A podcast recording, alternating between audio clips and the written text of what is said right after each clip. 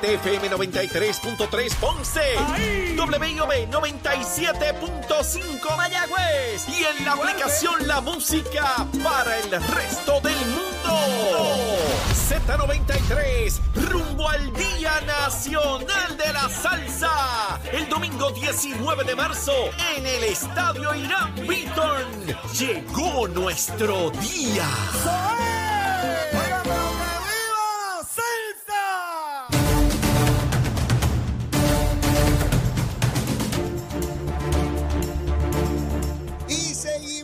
Nuestra segunda hora en Nación Z Nacional y tal como les anticipé antes de la pausa, está Cristian Sobrino con nosotros. Cristian, saludos. Saludo a toda la audiencia en Puerto Rico y fuera, por radio, por Facebook, por internet, por la música, todo. Mira, el lunes, El lunes yo estaba vestido como tú. así, así, Ah, con sí. y cosas. Sí, pero una vista, yo estaba en una vista administrativa, Ajá. era eh, digital, era una agencia fuera de Puerto Rico, en uno de los estados, ajá. Y era bien cómico porque yo tenía esa facha que tú tienes, pero con maones puestos. Porque el segundo que Ah, sacaba la vista me ah, quitaba sí. la chaqueta, el corbata y me quedaba maones en camisa. Qué cosa, como, como han cambiado estos elementos, ¿verdad? es- Cu- Cuando tú estudiabas, de, bueno, no sé cuando estudiabas Derecho, pero por lo menos cuando yo estudiaba Derecho, primero era impensable a nivel tecnológico y la solemnidad del tribunal y las vistas, Sí, tú sí, sabes, sí. es una cosa. Podías entrar sin cabeza al tribunal, pero sin corbata no. Es como en la legislatura. que que- que la, la rigurosidad en la vestimenta, en el atuendo, en el atuendo. Eh, si eres pobre es la ropa, si eres de clase media es la vestimenta, pero si eres de clase alta el es el atuendo. atuendo. Ah, diablo. Entonces tú tienes que ir con el atuendo, con la rigurosidad del foro y al igual que la legislatura, tienes que entrar con chaqueta y corbata, aunque entres sin cabeza. Sin cabeza no se te no prohíbe importa. entrar. De hecho, Eh, se exhorta, eh, se promueve. se remunera. Se promueve. se premia. el que bueno, ya Luis Raúl Torres, ya tuve representante, pobrecito. dijo que, que, que Jamaica es una isla muy pequeñita comparada con Puerto En Rico. verdad me, me dio una pena. Cuando te escuché decirlo, ahora, antes de entrar al aire, yo dije, no puede ser. De, de hecho, Uno verifica, Yo me- uno yo- dice, pero pero, bello pero no, es, no, es, no es porque uno quizás no sepa, es que cuando alguien dice una idiotez con semejante convencimiento, convicción Ajá. y potencia en el verbo, tú Ajá. dices, oye, quizás yo estoy mal. Adiós. ¿verdad? Y ahí pues yo me puse a buscar en el Wikipedia y yo, mira, no, yo, me, ah, me, me- me causó hasta duda. Bueno, Nora de Ponce me escribe y dice, Leo, desde chiquitito nos dice Puerto Rico Es la más, es la de las tías mayores, exacto. Y, la ma- y después, y es grande contra las menores, Eh, eh, ok. A lo mejor es que él pensó que era de las Antillas menores. Ese pobre señor. Yo creo que, que quizás es que él ha estado bregando tanto, ¿sabes? tan aturdido con todos sus fracasos en el tema de energía eléctrica que pues ya se, se le cruza un cable. Mira, pero por cierto, me regañó muchísima gente porque me imputaban a mí el que tú no estuvieras el lunes. Tú Bueno, mil lo- explicaciones. lo que pasa es, a toda la audiencia, que no obstante la muy eh, generosa dieta que no me provee el canal, eh, yo tengo que ganarme la vida. Así es, y de vez en cuando, pues, el, el- el que hace la vista administrativa dice, sí, no puedo cambiarlo porque va a la radio, papá. Pero con la suerte de que en efecto pudiste venir hoy. Seguro que sí. Qué bueno. Eh, eh, Cristian, de las personas que yo conozco, la, la persona que mejor conoce este tema, tanto a nivel judicial como a nivel de la deuda, a nivel procesal, sobre eh, energía eléctrica, eres tú. Y yo quisiera tener el, que, que tuviéramos todos el beneficio de, de escuchar de ti tu análisis de lo que está ocurriendo hasta ahora con la juez Swain, lo que ocurrió ayer, lo que ocurrió antier, eh, dónde estamos con relación a la deuda. Eh, eh, por favor. Bueno, el, vamos a hacer, recapitular rápido, ¿verdad? La energía eléctrica está en un proceso de quiebra judicial ante una juez federal, que es la juez Swain, y eso se rige por un proceso que está estipulado en la ley promesa, en un capítulo o título, que se llama el título 3. Y dentro de esa ley, para, sa- o sea, no es- esto no es un salpa afuera, el objetivo de ese proceso es que el tribunal reestructure, recorte, re- recalibre todas las deudas de la Autoridad de Energía Eléctrica, porque como una entidad quebrada no tienen los recursos para pagar, pagarle a todo el mundo. Ajá. Ok, y la manera que eso ocurre al final del proceso es con un plan, un documento que se transmite como una orden del tribunal, pero se llama el plan de ajuste o el plan de reestructuración. Pues, ¿qué pasa? En el proceso para esa confirmación, la gente, los acreedores, bonistas, eh, líneas de crédito, ¿A quién se le debe? suplidores, el fondo de pensiones de los empleados, la unión, todo el mundo, ¿verdad? Tiene que votar si favorecen o rechazan ese plan. Ok. Y como, y dependiendo de cómo se tabulen esa, esa votación, la juez lo puede confirmar o lo tiene que rechazar. Pues la ley también requiere que justo antes, que antes de, de llevar esa votación, Ujú. se publique un, se llama en inglés el, el, el- me quedé en blanco, es una, un informe declarativo que se- la- en concepto, en teoría, ese informe declarativo pone en conocimiento con información adecuada a todos los diferentes acreedores para que puedan emitir un voto informado. Ok, estamos ahí, ¿verdad? Pues el documento lo tiene que también aprobar la juez. Ese documento, para estar claro, entre el documento y sus anejos, sus exhibits, su, su- todos los documentos, ahora mismo es como 1700 O páginas. sea, que es un mamotreto. No, eso es una, eso es una Biblia. Porque está el documento como tal y después se le aneja el plan fiscal que aprobó la Junta, los diferentes acuerdos que se han llegado con algunos acreedores, eh, declaraciones informativas adicionales. O sea, esto es, es un, es un mamotreto. O sea, si, si tú lo imprimes en tu casa, tú rompes el printer. Y, y no es solamente lo extenso del documento, sino lo técnico y complejo del contenido Bueno, de ese fíjate, el- el- la declaración, yo les tengo que decir que, que una persona quizás si es totalmente lego Sí, sí, que no sabe nada al de eso. tema de financiero y de deuda, pues se le va a hacer difícil. Pero si eres una persona relativamente profesional en esos temas, es algo que se puede digerir. Pero eso Eh, no es algo que yo le doy a, a la gente no, por ahí no- por la eso no es calle. algo que tú das eso ahí". para que vea lo que va a Claro, pasar. eso no, eso no ocurre así. Entonces, ¿qué pasa? Ahora mismo, la Junta sometió su propuesta de plan de ajuste Ujú. y la mayoría de los bonistas y de, los y de, y de los aseguradoras de, los, de esos bonos, Ajá. los garantizadores de esos bonos, están en contra. Y lo, lo- el Fondo de Retiro está en contra, el Comité de... Quien único está a favor es quien lo propone. y quien lo propone y unos otros acreedores que sí ya han confirmado que están de acuerdo. Pues, ¿qué pasa? Ante ese escenario, mucha gente especulaba, Ajá. bueno, esto va a estar bien difícil aprobarlo. Ok. ¿Qué pasa? Si tú eres un juez Ujú. y tú piensas que vas a denegar el plan de ajuste que se sometió, tú de verdad vas a permitir que se gaste dinero y esfuerzo en publicar una declaración informativa de 1700 páginas que se tiene que enviar a medio mundo si tú piensas que lo vas a tumbar al final del día. Vuelve, vuelve, vuelve. Si, Si el- el juez piensa que que pi- si el juez piensa, yo voy a tumbar el plan de ajuste que sometió la, la Junta. no me gusta. No me gusta. Yo creo que eso es ilegal. Ok. Tú vas a aprobarle el informe declarativo. Pues mucha gente que, mucha gente como yo que observamos el proceso de afuera, entendíamos que ayer en la vista, donde se estaba discutiendo si aprobar o denegar esa declaración informativa, Ajá. si la juez lo aprobaba, lo que estaba telegrafiando es que piensa que lo que se sometió como plan de Es reestructuración correcto. es confirmable con alguno que otro ajuste.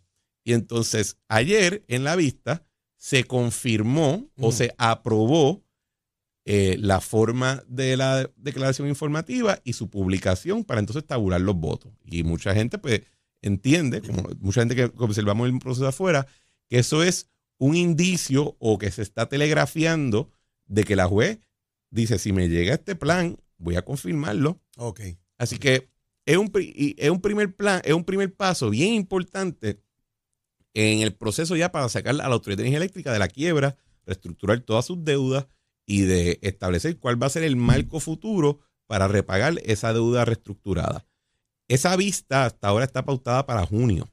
Wow. Así que esto, va mitad- a mi- rapidito. A, mitad de- del año. Exacto. Y si lo confirma, eso tarda unos cuantos meses en cerrar la transacción como tal. Así que puede ser que ya para diciembre o enero, si todo sigue a todo vapor como va ahora, Autoridad Energética salga de la quiebra. Ojo, todavía hay que ver bien cuál va a ser el proceso como se le somete esto al negociador de energía, porque la misma ley promesa, la misma ley federal, requiere que, que se obtenga ciertas validaciones del negociador de energía, que es el regulador energético de Puerto Rico. Eh, eso todavía no está claro cuál va a ser ese proceso. O sea que el negociado de energía tiene poder de veto sobre esto. pues eh, sobre la determinación de una juez La- federal. Sí, porque la ley lo dice.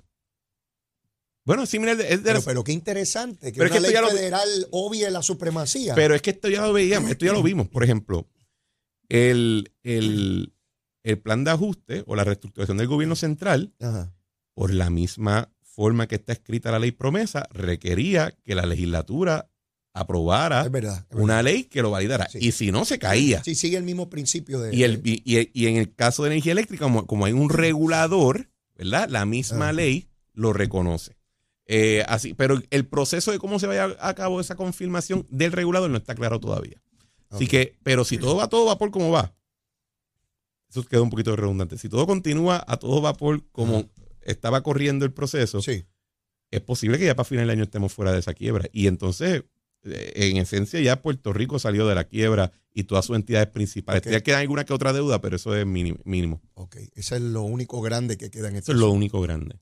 O sea, piénsalo de esta manera. La deuda de la Autoridad de Energía Eléctrica es más grande que toda la deuda de Detroit, que había sido la, de- la quiebra más, Más grande, grande. justo antes de que se aprobara la ley promesa. O sea, lo que ha pasado en Puerto Rico en términos de reestructuración de deuda Ajá. es algo tan inmenso y atípico que si no fuera por alguna, que si no fuera por, por, por lo complejo y lo, y lo, a veces lo esotérico que se convierte en todo lo que tiene que ver con Puerto Rico, Ajá. esto se estaría estudiando en, en- en clase y se estarían redactando libros sobre esto. Esto fue algo bien grande lo que ocurrió en Puerto Rico. Eh, Tan grande que se hace difícil abordarlo en, académicamente. De hecho, tú, yo sé si te das cuenta, ¿quiénes son los que hablamos de estos temas en público? Eh, pues el abogado de la Unión, Rolando Emanueli, mm, el tuitero John Mott, mm. yo, eh, los funcionarios del gobierno como tal que están en el proceso, pero tú nunca escuchas ningún profesor hablando del tema. Porque es algo que ha sido tan grande que a ellos se les hace difícil abordarlo.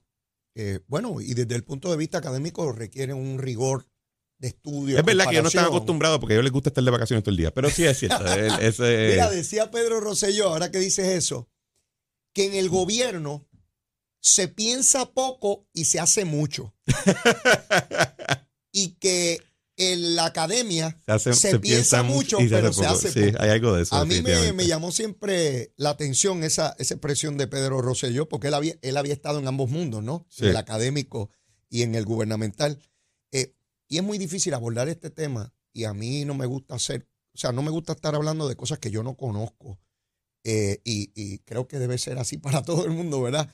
Y me es muy difícil entrar en este tema más allá de, de la cosa general de cómo funciona alguien que debe versus alguien que debe pagar, eh, eh, porque, porque yo no domino eso. Eh, es un asunto bien complejo y es muy fácil tergiversar y engañar a la opinión pública y al pueblo en algo que incluso la generalidad de la población no tiene acceso a esa es- información. es- y eso ha sido algo, Cristian. eso ha sido algo que es bien frustrante para los que todos de buena fe hemos participado en este proceso. Ajá. Porque hay una diferencia entre yo venir al programa Mm. y coger el micrófono y argumentar mi punto de vista, mi, mi, los intereses que yo defiendo y ser transparente en lo que eso significa. Mm. Versus lo que hizo la Cámara de Representantes, por ejemplo, que literalmente miente y especula y trata de levantarle la rabia y la frustración a la gente porque piensan que esa rabia y la frustración y las pueden canalizar para conseguir ilegítimamente lo que no pueden conseguir legítimamente. Por ejemplo, eh, se publicó que creo que estaba en el vocero que la Cámara de Representantes en una, en una comisión determinó que el contrato de Genera Puerto Rico es nulo. Es primera plana de un Es hoy. nulo. Es una payasada. Es una payasada. Eso, eso da vergüenza. Da vergüenza porque implica que nuestros líderes no están dispuestos a asumir la responsabilidad de entender las cosas según los hechos y según la ley.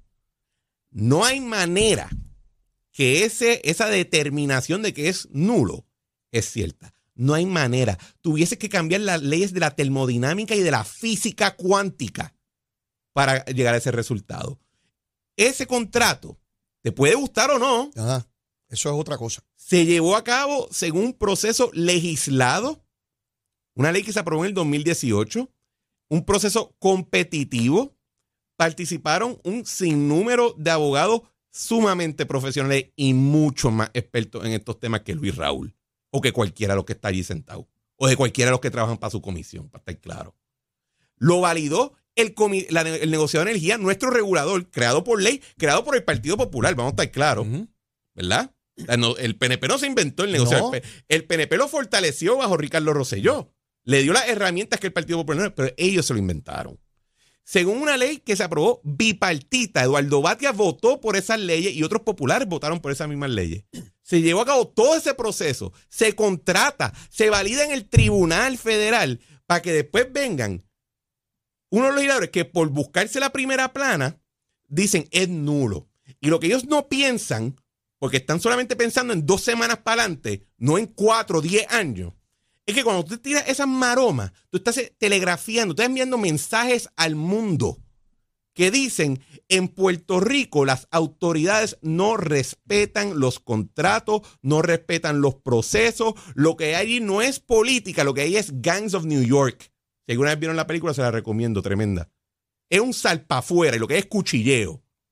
Eso es lo que ellos hacen con esos mensajes. Y no están pensando como, como no, ellos no ven el nombre de Puerto Rico con la fiducia que eso requiere. Que requiere que tú digas que hay cosas que quizás a mí no me encantan, pero yo tengo que entender que cuando yo hablo tiene un peso adicional porque soy un oficial público, ¿verdad? Por eso incluso muchos de nosotros cuando han pasado cosas, escándalos, lo que sea, cuando uno se da cuenta de que va a ser un obstáculo para poder seguir ejecutando una obra o para defender el interés, tú tienes que echar para atrás, porque no es sobre ti y no es sobre la gente que te apoya, entre comillas, es sobre el nombre de Puerto Rico en grande, el interés público, que eso tiene una, unos significados que claramente estos personajes no entienden, no obstante su edad. Yo no puedo concurrir más contigo la irresponsabilidad de, algunos mediocres en la política los invita a tener eso y cuando tienen poder más. Nada como un mediocre con poder. Y tener la posibilidad de decir tonterías y sanganería. En la constitución de Puerto Rico dice que lo primero que hay que pagar son las deudas. Eso dice la constitución. Nosotros le faltamos a eso. Y cuando le faltamos a eso, el que viene a invertir en Puerto Rico dice, pero si ellos no cumplen lo mismo que dice la constitución, que tienen que pagar sus deudas primero que todo. Y ahora, después de un proceso tan riguroso como el que tú señalas, que tiene la supervisión incluso de elementos y, entidades que antes no existían, como la Junta de Supervisión Fiscal, como una juez que está velando por todo este proceso, que tiene que pasar por todo ese filtro, llega un legislador en una comisión mediocre y dice que eso es ilegal y tiene una primera plana que los que vienen a, a invertir en Puerto Rico dicen, si allí no vale la pena firmar un contrato, Allí no vale la pena seguir el rigor de todos los procesos administrativos que requiere Puerto Rico, porque después te dicen que, es ilegal y lo mismo te dejan de pagar.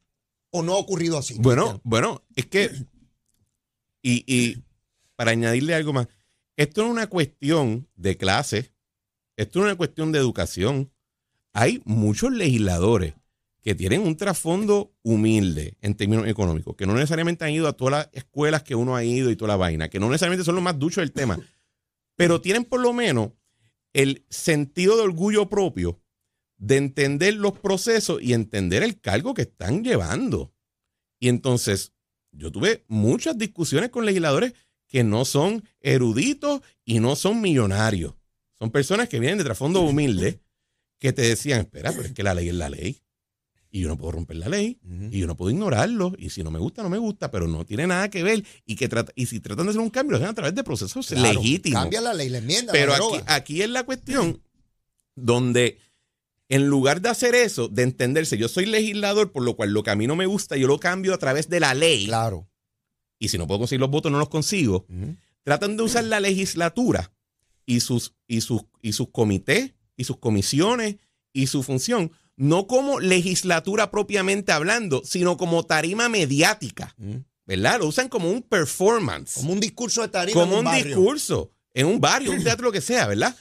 Eh, Y eso es lo que estamos viendo con esa primera plana. Pero el daño que eso puede causar, más allá, porque ya, este, ya esta ilusión que quizás en un momento existía de lo que pasa en Puerto Rico, nadie le está prestando atención. Primero, eso nunca fue cierto. Y segundo, hoy en día definitivamente no es cierto.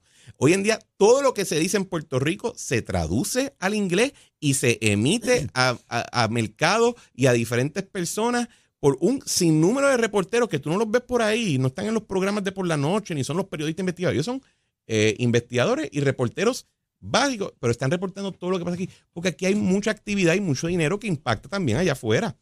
Pero ellos no, ellos no piensan eso, ellos no les importa eso, ellos lo que quieren es poder, eh, iba a decir una palabra que no era, pero, poder jorobar. Todo, el mundo está claro eh, cuál es. Jorobar, porque ellos entienden que con eso se despechan. Tenemos que ir a una pausa y luego de la misma, Cristian Sobrino viene con su recomendación de almuerzo. Y la, que tengo es buena. Eh, la que tengo es buena. No lo dudo, estamos a mitad de semana, mi hermano. Hay que cargar el saco para lo que resta. Así que llévatela, chamo. Hablándole claro al pueblo. Nación Z Nacional, soy Leo Díaz. Buenos días a todos. Leo Díaz, en Nación Z Nacional, por la Z